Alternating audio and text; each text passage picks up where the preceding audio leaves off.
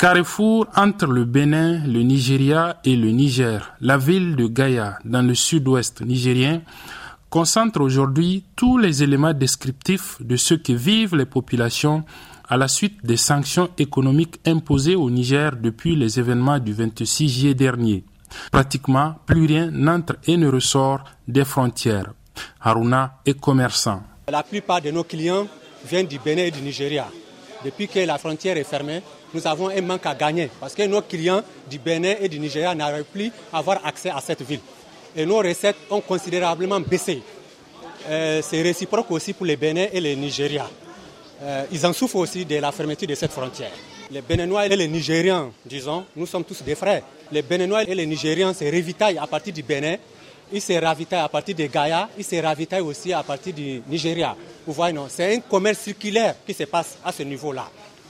Tout le monde en souffre. Iliassou est le responsable de la structure locale des transitaires.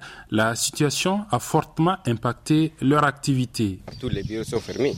Pour qu'il y ait des déclarations, pour qu'il y ait transit, il faut d'abord des marchandises. Et voilà que nous avons des marchandises qui sont bloquées et de l'autre côté. Donc vraiment, et pour le sacrifice, pour tout, on, on se donne mais ça impacte beaucoup sur euh, l'économie de la région. À la gare, des gros porteurs de centaines de véhicules sont stationnés.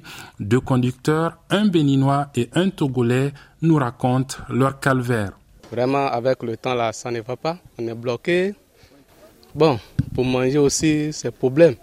Parce que les vendeurs n'arrivent pas à venir ici.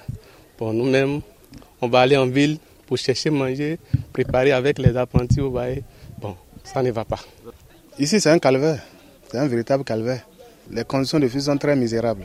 Vous voyez, pour avoir accès à la nourriture, même celles qui vendent là, elles ne viennent plus.